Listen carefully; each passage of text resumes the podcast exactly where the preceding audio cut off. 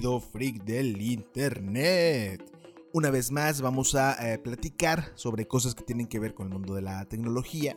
Es que esta semana, eh, la primera semana de marzo, se compartieron bastantes noticias respecto a una eh, nueva aplicación o una plataforma que nos enseñó que la ficción y la realidad mantienen una relación simbiótica bastante natural y bastante necesaria.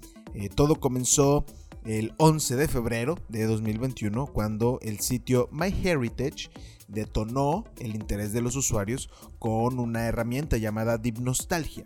Eh, es una herramienta que si tú le subes una fotografía, puede ser actual o puede ser una fotografía antigua, eh, a través de un proceso de automático, el algoritmo lo que hace es que le da movimiento, la anima tú metes una fotografía y la herramienta te entrega un, un video, más o menos que dura 14 minutos, en donde la verdad es que los gestos, los movimientos no son nada exagerados, son bastante precisos y naturales, lo cual fue justamente como esta fibra sensible es lo que cautivó eh, a la gente.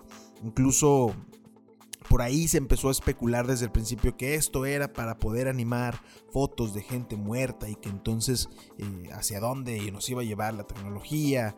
Eh, también obviamente empezaron las conspiraciones de que esto ya hacía cada vez mucho más, eh, nos ponía al alcance de la mano la posibilidad de, de, falsificar la identidad digital de otras personas, pero bueno, no nos adelantemos que eso lo vamos a platicar justamente un poco más adelante. Todo inició cuando justamente ese 11 de febrero eh, MyHeritage lanzó en YouTube un video donde se veía un Abraham Lincoln animado eh, hablando sobre rastrear sus raíces y encontrar a sus antepasados, incluso se metía como a hacer una revisión histórica en algunos periódicos. Este, y lo interesante de aquí es que ese Abraham Lincoln justamente estaba animado gracias a esta tecnología. No voy a decir más porque eh, hacerlo sería adelantar spoilers y no quiero hacer eso. Lo que sí es que dependiendo de la plataforma de audio en donde estén escuchando esto, voy a dejar algunas notas con los links necesarios para que se complemente. Todo muy bien, ¿no? Eh, lo que sí es que una vez que la gente empezó a ver este video, les pareció bastante innovador, les pareció bastante atractivo y bueno, en lo particular a mí me parece sumamente interesante. ¿Por qué? Porque como ya lo hemos dicho aquí, la tecnología cada vez nos demuestra que no es necesario esperar que pasen otros 100 años para ver cosas sorprendentes, que no podemos quedarnos sentados soñando de manera utópica para ver qué pasa porque el futuro nos alcanza y nos demuestra que la tecnología se puede poner a prueba desde ahora. Eh, justamente el día de hoy vamos a platicar sobre cómo funciona Deep Nostalgia y por supuesto qué camino nos abre eh, o qué, brechas deja abiertas para el porvenir de esta aplicación. Mi nombre es César Gaitán, estamos nuevamente en Futuro Posible, aquí con todo y, ritmo cada vez un poco, creo que eh, esto va fluyendo mejor. Recuerden que Futuro Posible se trata de una columna semanal en donde platicamos de los avances y proyectos que hay en el mundo de la tecnología, la innovación y la creatividad, porque si de algo estamos seguros en esta conversación o en este monólogo imaginario en donde, eh, en donde nos escuchamos y, deliramos juntos, eh, creemos que estas cosas pueden salvar el mundo. Y aquí es donde entra una musiquita bastante coqueta.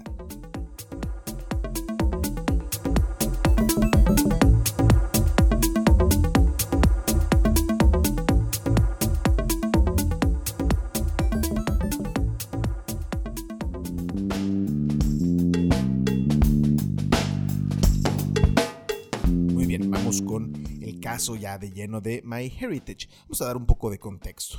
Eh, esta empresa fue fundada eh, por allá, todavía en los prehistóricos 2003, eh, funcionando desde entonces ya como una plataforma genealógica digital. Esto está en varios, varios de sus archivos, rastreando un poco la historia, así, se, así lo definen. ¿no? La intención original de esta página, de esta empresa, es que eh, gracias a diversas aplicaciones tecnológicas se podían crear dinámicas individuales o comunitarias para crear cosas como árboles familiares, bastante populares, eh, agendas importantes que tuvieran que ver con, con, el núcleo familiar también. Se podía, o se puede más bien a la fecha, restaurar fotos antiguas, se le puede dar coloreado a, las imágenes y fotos que estén en blanco y negro. Y quizá lo más interesante de todo, eh, se pueden comprar kits de ADN para que encuentres tus raíces étnicas. Una cosa bastante, bastante, bastante lo que llamativa, ¿no? Eh, sin embargo, a pesar de que esto ya estaba en función, lo que más llamó la atención, como lo mencionamos al principio de este podcast, es la implementación de la tecnología Deep Nostalgia. Eh, según una frase textual que viene en su sitio web, lo que hace esta tecnología es lo siguiente, abro comillas. Anime los rostros de sus familiares con una tecnología asombrosa. Experimente su historia familiar como nunca antes. Se cierran comillas. Eh, la verdad es que su uso es bastante sencillo, es muy intuitivo. Eh, basta con que uno, si tienes la foto en tu teléfono o en la computadora, basta con que la arrastres. Eh, el algoritmo hace lo suyo e identifica rasgos faciales y después de unos segundos te va a entregar un video con una serie de gestos animados bastante, bastante precisos, al menos a mi parecer. El video, como lo mencionaba, dura aproximadamente unos 14 segundos. Son eh, rasgos sutiles. Me parece que es una cosa bastante precisa. Eh, también es importante decir, esto sí creo que también hay una diferencia. No cualquier imagen que tú le pongas va a funcionar. Tiene que ser en primera instancia, un retrato humano. ¿sí? Ese retrato humano debe tener bien expuesta la parte del rostro. Si no, la magia no va a ocurrir. Si tú pones la foto de un perro, lo intenté, no ocurre nada. Si tú metes la foto de un peluche, no pasa nada. Si tú metes la foto de, la foto, perdón, de una figura de acción, no ocurre nada. No lo hagan, no es para eso. Eh, la misma herramienta te va a decir que que, no encontró datos, ¿no? Em, eh, yo lo que hice, no le quería dar mi información personal a esta herramienta, entonces primero fui a una red neuronal que se llama GAN, en donde em, hay una página que se llama This Person Doesn't Exist. Es una herramienta que te arroja una imagen de gente que no existe, son rasgos mezclados. La utilicé y me dio como resultado la foto de una chica con rasgos algorítmicamente asiáticos. Eh, decidí llamarla Nevada para que, no, para que no fuera anónima.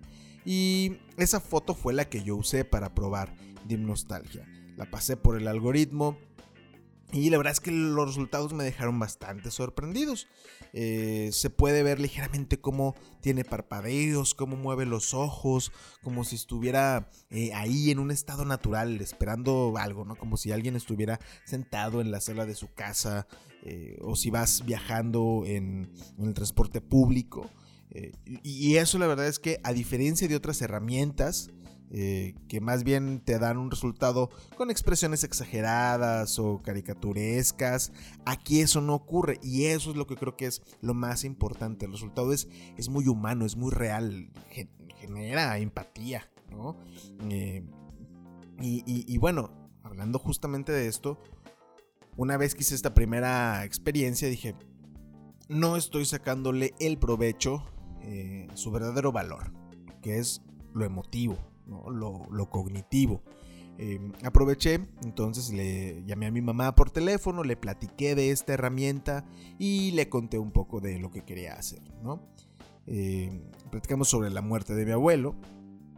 Eh, no le mostré para esto ningún resultado, no le mostré lo que había hecho, solo le platiqué la idea. Eh, don José Martínez, mi abuelo, él murió el 4 de agosto de 2004. Ya Vamos casi 17 años sin él, todavía vamos apenas en los 16 años de que partió.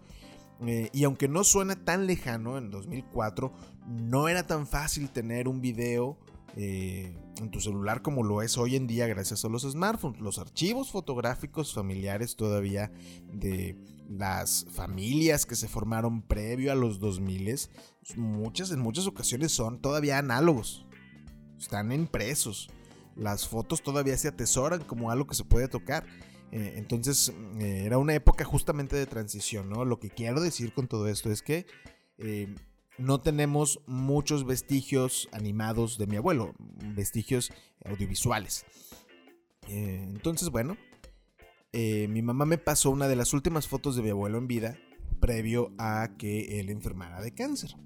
También en la nota que está publicada en la página de Vanguardia voy a dejar esta fotografía y después el video que me arrojó la inteligencia artificial una vez que atravesó Deep Nostalgia.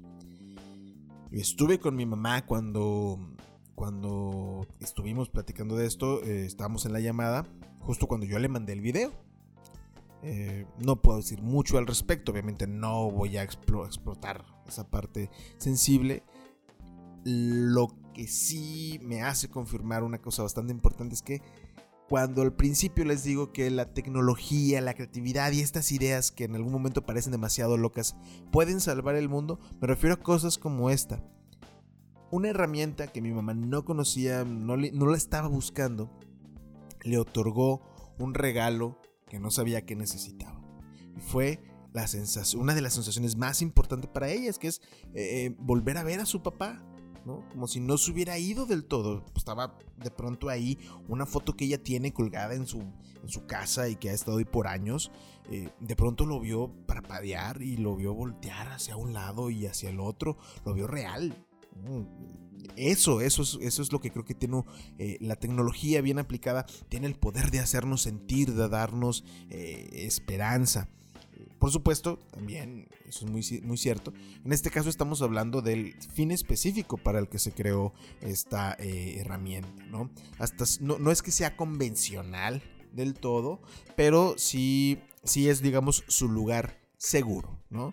Eh, a mí me recordó, por otra parte, a estas ediciones de Profeta, ¿no? De Daily Prophet, del periódico de Harry Potter, en donde las noticias, en vez de estar eh, estáticas las fotos, eran imágenes interactivas. Y eso también me voló la cabeza, me hizo pensar si en algún momento podríamos llegar hacia allá, en formatos impresos, ¿no? Que sería una, que era una cosa bastante curiosa. Eh, pero ¿qué hay de otros aspectos? ¿Qué hay de cosas de las cuales eh, podemos empezar a teorizar? ¿sí? Yo sé que ya he insistido en el tema, sé que ya lo he planteado en algunas otras eh, columnas, pero no puedo sacarme esto de la cabeza. ¿Cómo sería si la madre de un hijo que lleva desaparecido 15 años y que atesora una foto de él o, su hija eh, durante más de 20 años ha estado en una búsqueda, no lo encuentra, se topa con burocracia, nadie le da resultados y de pronto puede tener un vestigio de cómo esa foto a la que tanto eh, valor tiene, de pronto le cierra los ojos, se mueve, hace gestos, quizás suelta una pequeña, eh, una pequeña mueca de sonrisa, ¿no? de por sí las pérdidas ambiguas son un campo que no conocemos en profundidad. Parece que esto vuelca un nuevo paradigma en cómo, cómo lidiar con ese tipo de cosas. Y, no, no, me voy a ir tampoco tan lejos a problemas sociales demasiado complejos. Pensemos en la situación que enfrentamos hoy por el COVID, ¿no? ¿Qué tal si se diseña un memorial animado de las personas que han muerto por, esta, por este virus? Eh, ¿Qué valor tendría, por ejemplo, y, aquí es donde creo que también hay que cuestionar todo, ¿qué valor tiene hacer un memorial con fotos animadas eh, en vez de que sean las fotos tradicionales que conocemos? Eh, yo mismo atravesé la enfermedad, es una cosa horrible. no estoy seguro si a mí me gustaría que tomaran una fotografía mía y la la pusieran a través de, esta tecnología. Pero bueno, es, una cosa que, vale la pena abordar, ¿no? Eh, una cosa que también a mí me parece evidente es, ahorita no dimensionamos qué tan fácil son las cosas. El celular eh, nos hace que todo esté ahí siempre tal y cual lo queremos. Eh, incluso nos molesta cuando algo no ocurre al instante, ¿no? Desafortunadamente la vida no no suele cumplir caprichos, nos suele tomar desprevenidos, tiene esta mala costumbre de, darle un vuelco a las cosas cuando menos lo esperas. Entonces creo que también pudiera ofrecernos una, una solución alternativa a problemas que no sabemos que, tenemos o a problemas que sí sabemos que tenemos, pero no hemos encontrado la manera efectiva de, solucionarlos. Pero bueno, no nos vayamos eh, por un lado que no es. Vamos a regresar un poquito y platicar de cómo funciona Deep Nostalgia, cómo funciona esta herramienta. Eh, de acuerdo al sitio, al propio sitio de MyHeritage, ellos explican que esta, esta tecnología fue provista y licenciada por la empresa, una empresa que se llama DID. Eh, esta empresa se enfoca en la reconstrucción de eh, videos a través de aprendizaje profundo. Eh, ¿Qué es lo que hace? Básicamente cuando tú metes la fotografía, la computadora ya tiene en su base de datos varios videos que toma como modelos, los toma como base para animar la imagen estática. Yo leí varios comentarios en redes sociales y en foros a los cuales entré para investigar más sobre este tema y encontré cierto miedo, muy razonable, encontré eh, cosas que me recordaron a Black Mirror, eh, en donde decían que este, esta tecnología nos iba a llevar de manera eh, rápida y e inequívoca a crear contenido deepfake o, o fake news, ¿no? Para que no, no tenga ahí en cuenta el, concepto.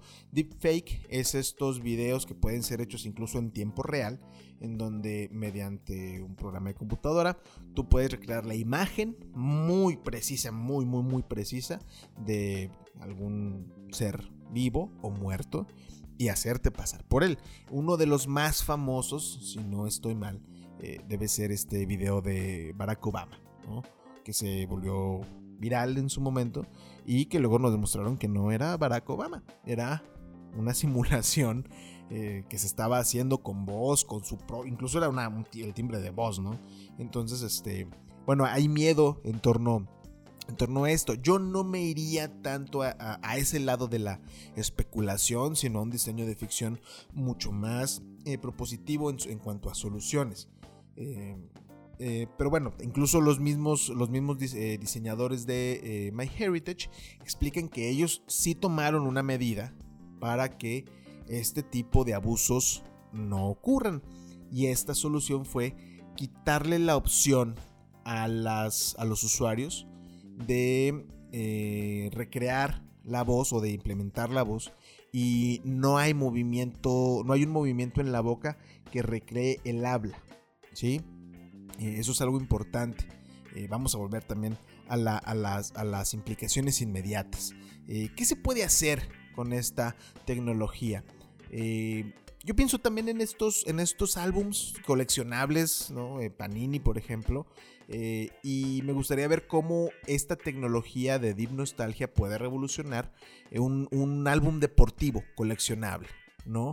O tal vez un tal vez un compendio sobre científicos y científicas eh, que pueda demostrarnos qué gestos haría tal personaje, eh, Marie Curie, por ejemplo, ¿no? Eh, Tesla, cómo se verían movimientos más reales, no, no versiones animadas ah, desproporcionadas, esto me parece bastante interesante. Compré hace poco unos libros que, tienen que ver con historias para niñas, se llaman Cuentos para Niñas Rebeldes. Eh, vienen ilustrados. ¿Cómo podría dar, o sea, qué, qué, qué áreas de la imaginación estimularía este tipo de tecnología? Si un niño de pronto abre un libro y ve que en vez de fotografías, eh, no, por fotografías no me refiero a, la diferencia en, ilustraciones, sino en vez de imágenes estáticas, la página impresa se mueve. Mm, no sé, supongo que eso es con lo que todos hemos eh, soñado, ¿no? Eh, también pienso en las obras de arte. ¿Qué, ocurriría con los museos? Eh, la Mona Lisa, por irnos tal vez al lugar más común, eh, ¿qué ocurriría si metemos la Mona Lisa a través de este tipo de herramientas de aprendizaje profundo? La obra que resulta es una obra nueva. Se podría considerar que el artista ya no es solo el autor original, sino también los ingenieros que programaron esta, inteligencia artificial, qué resignificación le vamos a dar ¿no? a, esas, a esas pinturas clásicas, o al menos que están en, la plástica. Em, y, bueno, aspectos quizá mucho más intangibles, pero con una aplicación eh, muy precisa. ¿Qué hay del Día de Muertos? Una tradición en donde, bueno, ponemos los altares, hay comida, hay ciertos ornamentos, símbolos, pero lo que no puede faltar es la imagen, la fotografía de nuestra persona eh, fallecida, de nuestro difunto. ¿Cómo nos haría vivir un día de muertos si en vez de las imágenes eh, estáticas nuevamente, tendremos ahí un poco de movimiento, ¿no? Sería muy interesante ver eh, si eso nos produciría otro tipo de sensación. Yo creo, creo que sí. Ustedes saben que en estas columnas suele haber más preguntas que respuestas, pero mi punto es que las posibilidades ahí están. El camino a partir de aquí se extiende y se eh, extiende. ¿no? Eh, justamente cuando buscaba información sobre este tema, me encontré en mi muro de Facebook un post que hizo la escritora Esther M. García. Ella es creadora e impulsora del mapa de escritoras mexicanas, que por si no lo conocen es un proyecto bastante, bastante, bastante chingón. Eh, se encarga de difundir y dar visibilidad a la obra de autoras eh, nacionales. Eh, en este caso, no, no, profundizaremos en el tema, sino el post que hizo ella tiene que ver con que agarró una fotografía de Sor Juana Inés de la Cruz, importante poeta de este país. Y obviamente el resultado que tuvo fue un video animado en donde se veían sus gestos. Creo que no le estamos dando el peso adecuado a este tipo de implementos. Puede parecer que es solo para pasar el tiempo. Podrá parecer que es una, una cosa eh, que va a pasar, van a pasar los días y se va a olvidar. Tal vez. Sin embargo, creo que de verdad están abriendo eh, brechas imaginarias hacia cosas sumamente entretenidas. ¿no?